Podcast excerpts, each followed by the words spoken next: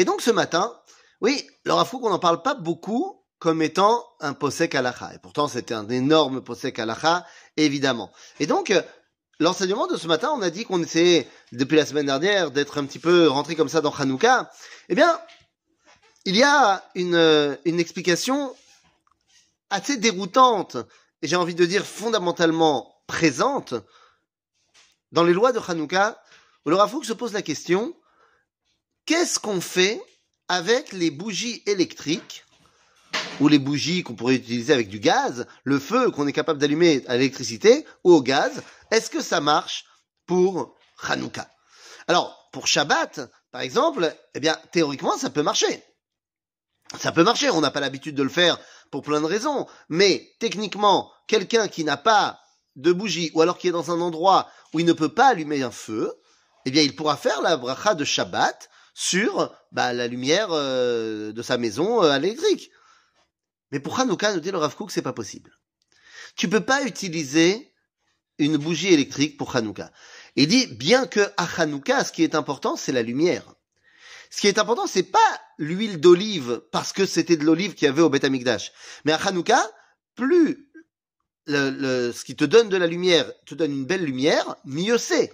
Alors aujourd'hui, on utilise une huile d'olive parce que c'est une huile d'olive qui a été travaillée et que elle donne une très belle lumière. Mais ce qui est important, c'est pas l'huile d'olive. Alors évidemment que d'après la Kabbalah, bien sûr que le fait qu'on se rattache à l'huile d'olive du Beth Amikdash, c'est très important. Mais techniquement, là, on parle à l'Acha, c'est pas obligatoire. Et donc, nous dit le, le Rav bah, la lumière de la de, de, de, de l'ampoule, elle, produit une lumière beaucoup plus importante et beaucoup plus belle que la lumière de la bougie.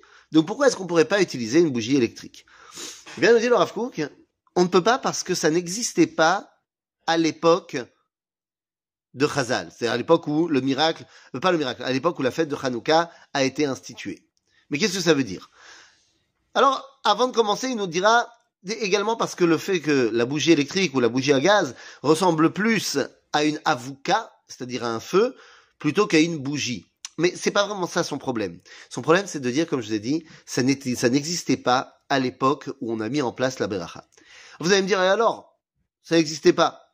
Eh bien non. C'est très important. Car lorsqu'on parle de Ner Hanouka, on parle de la capacité à amener la Géoula. Eh bien, nous dit le Rav il faut être capable d'amener la Géoula avec les moyens du bord. Pas avec des moyens miraculeux, avec les moyens du bord. Tu as ce que Akadosh Baruch t'a donné dans un temps précis, à un moment précis. Et donc c'est avec cette réalité-là que tu dois le dévoiler, que tu dois amener la, délivrance, la Géoula. Et donc à l'époque de Hanouka, il n'y avait pas l'électricité. S'il y avait eu l'électricité, eh bien on l'aurait utilisé pour amener la Géoula. Mais là, il n'y avait pas. Donc toi, tu veux te rattacher à la Géoula de Hanouka Tu peux pas allumer une bougie avec de l'électricité parce que ça te laisserait penser que tu peux utiliser des choses qui n'existent pas, c'est-à-dire l'ismor alanes, se fier au miracle pour pouvoir gagner et amener la Géoula. Eh bien non, tu ne dois pas. Ah, pourtant Dieu a fait un miracle. La petite fiole d'huile.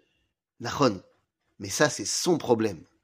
C'est-à-dire que nous, on ne s'est pas fié à cela pour partir en guerre, pour faire les combats, pour ramener euh, la grandeur juive en Israël, pour nettoyer le Beth Amikdash. On s'est pas fié à cela. D'ailleurs, j'en veux pour preuve, nous dit le Rav que Yehuda Maccabi, lorsqu'il arrive au Beth Amikdash, il envoie des émissaires à Tkoa pour ramener de l'huile pure quand il voit que toutes les huiles sont impures. Il ne sait pas qu'il y aura le miracle de la petite fiole d'huile.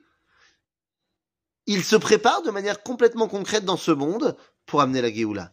En fait, nous dit le Rav lorsque tu utilises les moyens du bord, tu fais confiance à Akadosh Baruch que ce qu'il t'a donné, c'est le mieux pour toi pour bosser maintenant.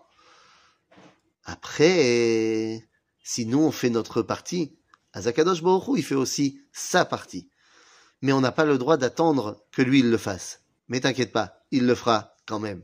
À bientôt les amis.